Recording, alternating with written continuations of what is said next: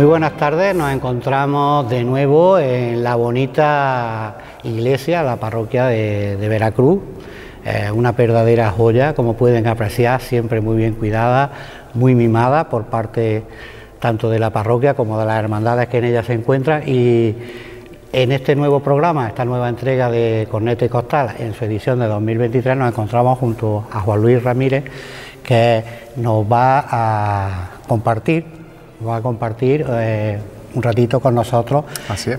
Y eh, en primer lugar, Juan Luis, ¿cuál era el cargo que ocupaba en la cofradía? Bueno, tú sabes lo que pasa en las cofradías chicas, que una cosa es el cargo y otra cosa es lo que uno hace. Yo soy secretario. por eso te pregunto. Yo soy secretario. Oficial. Oficialmente soy secretario, pero luego pues soy vestidor de la Virgen, me encargo de montar los altares. Eh, en su momento creamos el grupo joven, aunque yo ya no presido el grupo joven, pero bueno, ahí estoy pinchando siempre detrás para que anden y bueno, pues un poco donde hace falta, pues ahí hace uno La priotía. La priotía en mi campo, aunque luego está la secretaría. la labor administrativa. La labor administrativa, en fin, todo eso, pero bueno, una labor un poquito ahí amplia, pero vamos. Secretario eh, oficialmente. Como dice Juan Luis, eh, eh, las cofradías, por así decirlo, pequeñas, como por, otro lado son casi todas las de nuestro pueblo pues tiene uno que picar en muchos sitios. En todos los sitios donde se puede hay que cachar un cable. Pero también es una buena escuela. También es una buena escuela, porque uno aprende de todo, uno tiene que aprender a hacer de todo y a enseñar a los que llegan. Entonces, pues bueno, eso es, tú bien lo sabes por la profesión, que uno tiene que enseñar a estar donde toca en cada momento. Así que eso es lo que hay. Mucha verdad lo que dice Juan Luis. Bueno, pues mm, eh, eh, acercándonos ya al contenido de nuestro programa, nos gustaría, mm, ya que la cofradía de María Santísima de los Dolores y el Santísimo Cristo del Camino es una de las que más labor piadosa se puede decir que hace en el pueblo en cuanto a culto, eh, veneración de sus imágenes. Nos gustaría que nos diera mm, un repasito de lo que ha sido la actividad de este, de este pasado curso, de Semana Santa hasta ahora. Este año ya por fin hemos recuperado pues la actividad ordinaria de la cofradía que habíamos interrumpido con el COVID, que, que, se vio un poquito alterada, y ya por fin el ejercicio del 2022 pues, ha sido el primero ya completo que hemos tenido ya mm, desde el principio. ¿no? Y nosotros siempre empezamos nuestra primera actividad de cultos como tal, es el Viernes de Dolores, con la fiesta de regla de la Virgen, que esa gracias a Dios nunca se ha tocado y siempre ha estado ahí en su día, la tarde del Viernes de Dolores. Si hasta le pusieron el día. Efectivamente, sí que tiene su nombre, es que eso tiene la propiedad suya. Entonces tiene la fiesta de regla y el besamano. Todavía no lo hemos recuperado, este año ya esperamos que sí, se pongan besamanos y los valientes pues ahí tienen la mano de la Virgen tendida siempre para besarla y el año pasado, pues bueno, estuvo en veneración, pero con normalidad, ¿no? Que siempre el primer gran altar que montamos es para el Viernes de Dolores. Luego, por supuesto, la procesión del Jueves Santo y ya esperamos hasta septiembre que tenemos el sextenario. Ese sextenario antiguamente era en, en Cuaresma, previo al Viernes de Dolores, estuvo muchos años sin celebrarse y en 2017, si no me equivoco, pues lo volvimos a recuperar, pero decidimos trasladarlo a septiembre, que es una fecha mucho más tranquilita que la cuaresma, no tocábamos los cultos de otras cofradías y así pues realzábamos la fiesta de los dolores gloriosos, que es el 15 de septiembre, y bueno, pues de esa manera uníamos la fiesta litúrgica actual, que es en septiembre, con un culto antiguo que ya llevaba pues por lo menos 40 años sin celebrarse, pero que tengamos noticias, ya en el siglo XVIII se celebraba, aquí en la Veracruz y además con bastante solemnidad. Entonces, bueno, pues nosotros cada año intentamos llamar a predicadores diferentes, traemos música para la fiesta del 15 de septiembre y procuramos pues que el altar esté pues lo más cuidado dentro de nuestras limitaciones y nuestros medios, pero procuramos que esté pues lo más digno posible para la Virgen. Y luego tenemos ya que dar un salto después de septiembre al mes de noviembre, que tenemos los cultos en sufragio de los difuntos y tenemos el rosario de la Virgen con traslado a Santa Marina el día 1 que va para Santa Marina y el día 2 que regresa a Veracruz. Y los años que caen sábado, en domingo, el Día de los Difuntos, pues decidimos desde 2019 que fuese la Virgen al cementerio, porque la gente pedía que cuando iba a ir al cementerio, y dijimos, bueno, pues el día que el día 2 caiga en domingo, si Dios quiere, pues volverá a ir al cementerio la Virgen para presidir allí la misa del día 2 y luego regresar a su parroquia. Y ya con eso tenemos los cultos finiquitados, que no son pocos. Es importante lo que acaba de apuntar Juan Luis, puesto que aquí en nuestro pueblo eh, la ha recuperado la, Hermandad de, los Dolores, pero eh, mucha gente no sabe que aquí cada cofradía organizaba sus cultos de forma completamente independiente. Sí, sí, sí, Estaba la novena, a la, que creo que era la única que había que era novena a la Virgen de los Yo Dolores.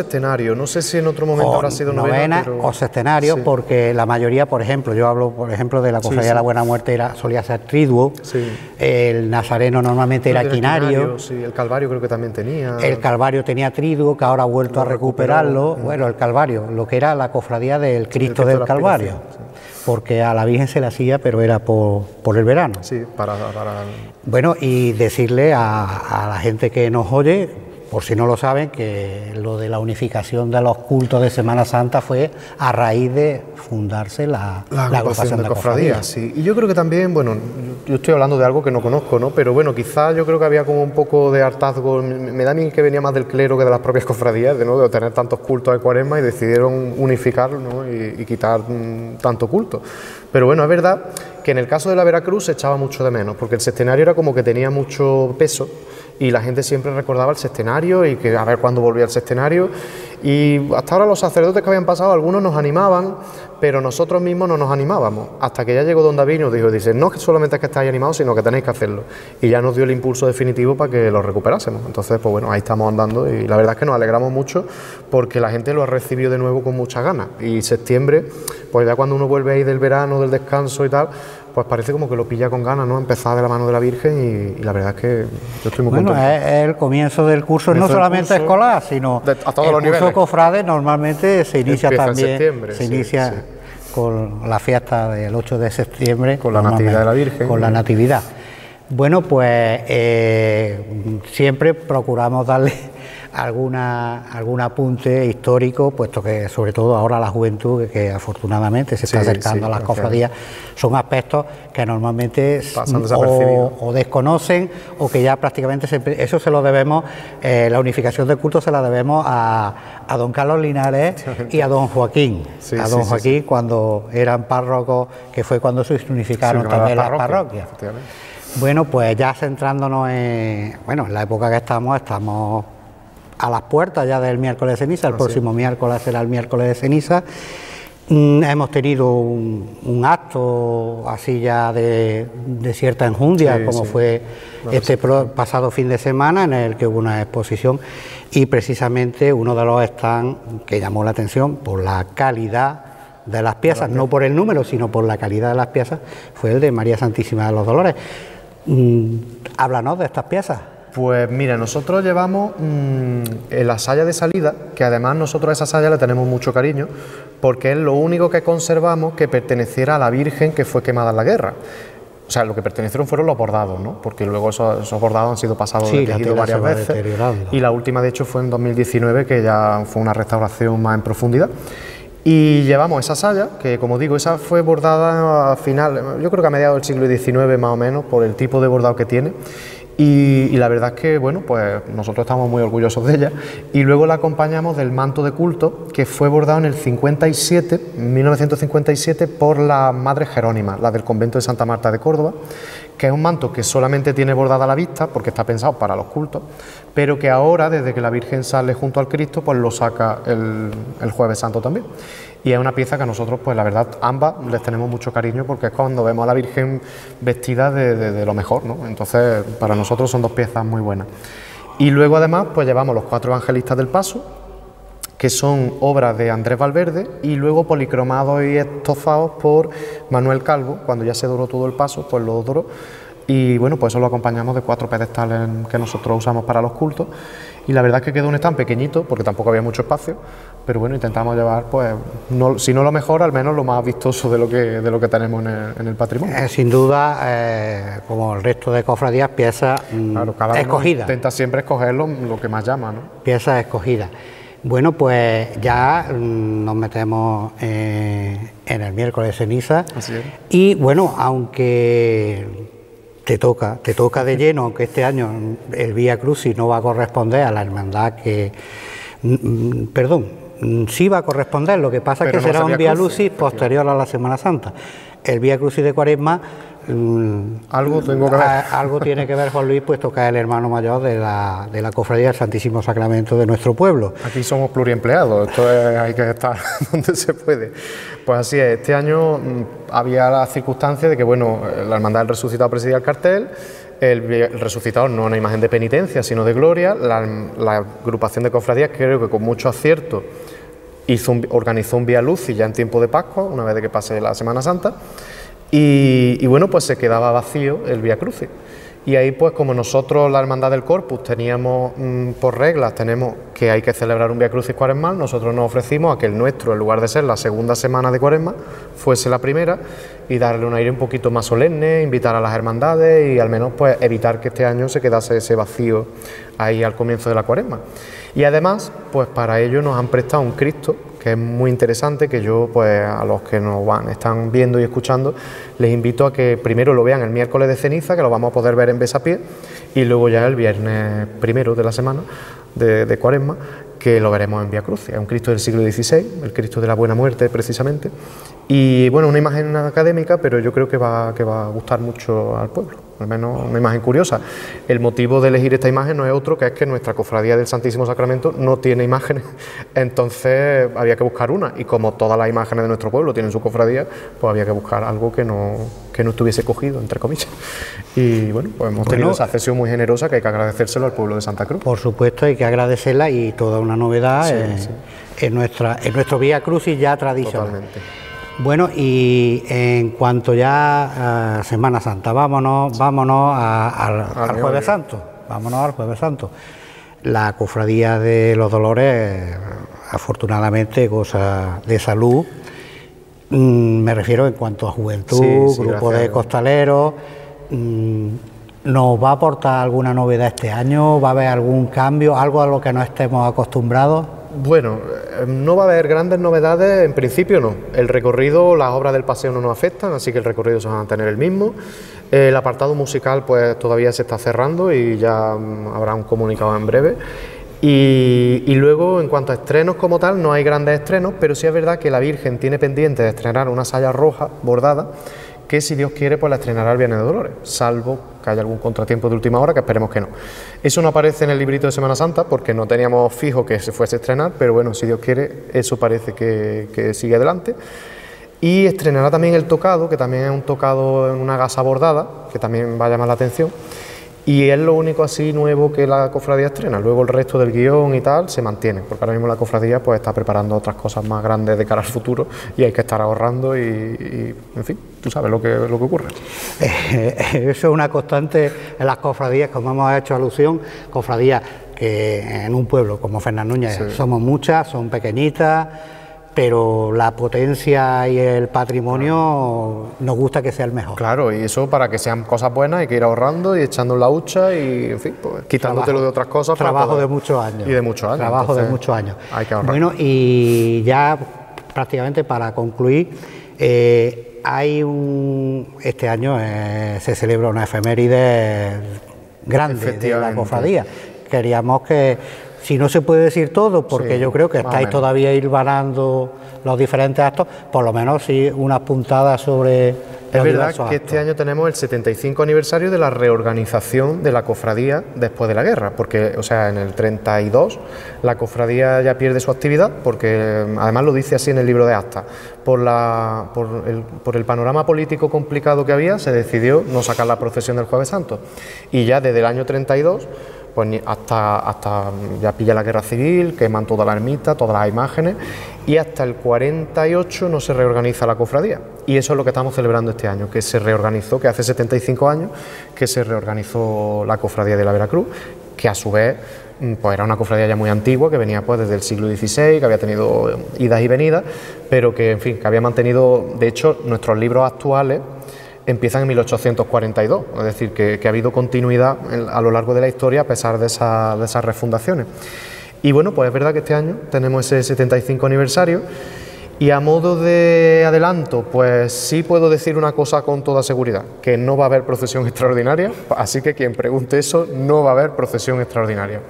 No por nada, sino porque, bueno, pues dentro de otros años tenemos el 75 de la Virgen y hay otros proyectos pues, que requieren de, eso, de ahorrar y vamos, hemos decidido que por ahora va a ser un acto más sencillo y ya cuando llegue el 75 de la Virgen, pues si Dios quiere, echaremos la casa por la ventana. Entonces, bueno, pues ¿qué acto vamos a hacer? Lo vamos a concentrar seguramente en torno a septiembre con el centenario de la Virgen y estamos hablando de una hipotética exposición de documentos, patrimonio, fotografías, a ver mm, qué, resulta. Estamos preparando, que nos gustaría sacar una publicación también conmemorativa. Y, en torno al centenario, pues quizás también homenajearemos pues, a esos mayores que todavía siguen ahí estando al pie del cañón y que sin duda, pues gracias a ellos tenemos hoy la cofradía que tenemos y, todo lo, que se ha trabajado en estos 75 años, pues sin duda ha sido gracias a ellos. Es verdad que tristemente, pues no los tenemos aquellos que empezaron en su día, porque ya no están con nosotros, pero sí a los que continuaron su labor. Así que eh, intentaremos homenajearlos a ellos y, a dar buena cuenta, pues dice el refrán que es de, buen es de bien nacido el ser agradecido, pues nosotros vamos a agradecerle ese, ese buen trabajo que han hecho en estos años. Así que más o menos por ahí van los tiros es muy importante, mucha gente cree que sacar una cofradía a la calle en una extraordinaria, vamos a hacerlo y lo hacemos de aquí a la semana que viene. Tienen que saber que supone un gasto grandísimo, música, exorno, mm, cultos si se van a hacer. Y luego todo lo que no se ve, o sea, es que hay muchas cosas que, el que no está detrás de esto piensa que bueno, que esto es poner el santo en la calle y la salir. Esto es muy complicado y la propia Semana Santa nos lleva muchísimo esfuerzo. Los cuartelillos nos, nos vienen justos, las cuotas de los hermanos no palian los gastos y bueno, pues tienes que tirar de cruces de mayo, rifa y en fin, ahí haciendo pues lo que se puede para lo ordinario. Ya cuando hacemos algo extraordinario, pues ya tira de, imaginación para poder pagarlo. Y ahí pues nosotros hemos decidido que este año, procesión por lo menos. Bueno, pues aquí hacemos un llamamiento a los hermanos de las cofradías que si alguna vez se le pide un recibo extraordinario, una pequeña ayuda, que colaboren, porque, mm, y esto es cierto, con lo que se paga en este pueblo no se paga ni el sirio que lleva un nazareno. No, no, no, para nada. Eso sería muy interesante que los hermanos acudieran a los cabildos de sus hermandades para enterarse de los gastos y de las cuentas y supieran lo que se, lo que se ingresa y lo que se gasta y lo que uno se corta porque no hay dinero. Entonces eso es, complicado, es muy complicado gestionar. Pero bueno, eso es el que lo sabemos los que estamos dentro. Pues nos parece una buena iniciativa esa batería de, ideas, como es estos cultos extraordinarios. La publicación me parece una cosa porque lo que queda escrito queda, para, siempre. efectivamente. Y, la exposición, pues sí, no solamente son en seres, la documentación es muy importante, no olvidemos que la historia escrita de una hermandad es lo que cuando nosotros no estemos, lo, que, los historiadores, los investigadores, es lo que son los documentos que van a dar testimonio de su existencia. Efectivamente, de hecho nosotros afortunadamente tenemos la Cofradía de los Dolores de la Veracruz tiene mucha historia entre otras cosas porque ha quedado por escrita. Yo la primera noticia que tengo es de 1583, por un libro en el que aparece escrito que se hace una ermita nueva en la Veracruz. O sea que tuvo que haber una ermita anterior, por tanto ya sabemos que antes de 1583 ya existía la, cofradía y la ermita. Y además se habla del hermano mayor y demás. Luego tenemos libros del siglo XVII, del siglo XVIII. Sabemos quién hizo el Cristo humilde que se quemó en la guerra, lo conocemos, conocemos su anda, quién hizo los ángeles. O sea, todo eso, gracias a que está escrito, a que está documentado y lo que queremos es poner eso en valor y que el pueblo lo conozca y que sepa que, hay mucho más de lo que se ve el jueves santo un ratito o de lo que se viene aquí a la Veracruz y se ven los altares, que detrás hay una cosa pues mucho más, más profunda y a ver si bueno pues poco a poco vamos haciendo camino y, y vamos dando a conocer lo que hay. Pues poco más que decir, simplemente bueno agradecer a Juan Luis que haya compartido este ratito con nosotros. Lo que digo siempre que el Jueves Santo nos acompaña el tiempo, pues que tenga un desfile lo más esplendoroso posible y a nuestros espectadores pues despedirlos hasta otra nueva entrega del programa Corneta y Costal en el que como saben le acercamos la realidad más cercana de nuestra Semana Santa. Muy buenas tardes. Paco.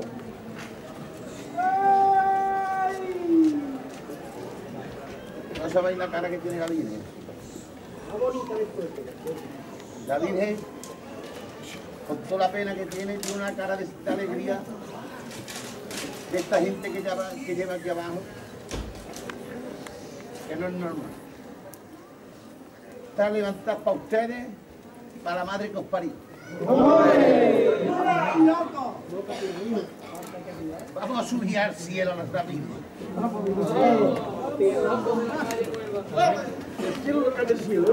Todos por igual, valiente.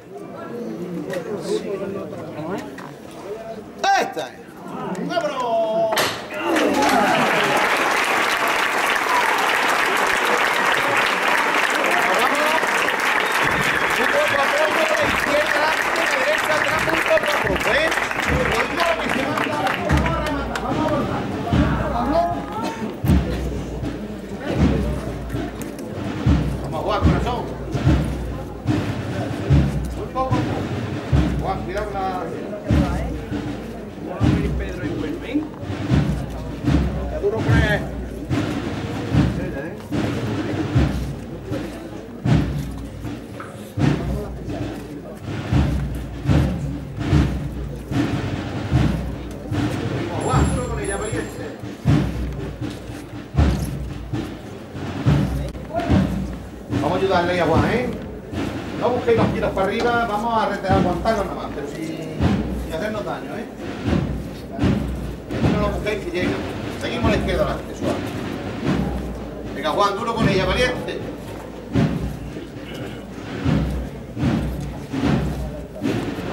Seguimos un poquito más, Juan. Vamos a fijar la delantera, la derecha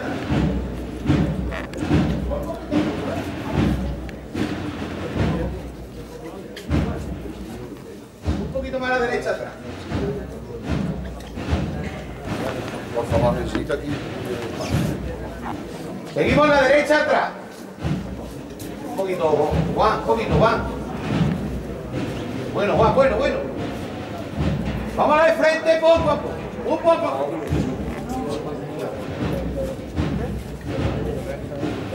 Menos paso izquierdo. La izquierda adelante. La izquierda adelante. Bueno. Menos llamada, llama más cortina y menos paso.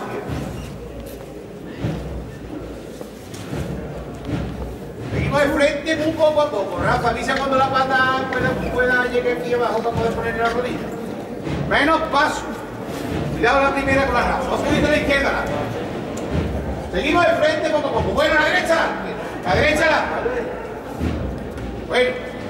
Seguimos de frente poco a poco. Muy poco a poco. Un poquito la izquierda adelante, Juan. Izquierda adelante. La izquierda adelante, Juan. Siempre acompaña. Bueno, Juan. Seguimos de frente. Un poco a poco. Seguimos, Juan, un poquito, corazón. Un poco a poco. Un poco a poco. Pero pararse. Los pateros, cada uno su pata arriba.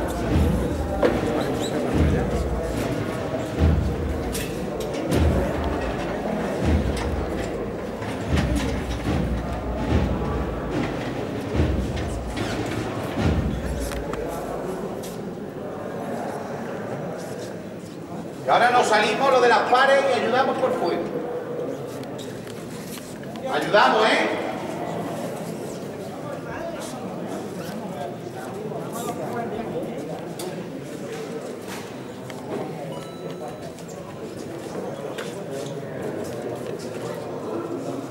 Ayudamos, ayudamos, ¿eh? A los compañeros, ayudamos. Ahora cuidado al bajarlo que esté pegado a la punta. Que no vaya a pillar. Al toque muy suave abajo.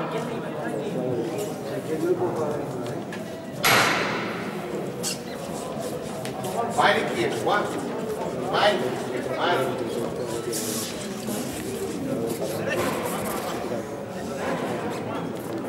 Eso es. Vámonos de frente muy por favor.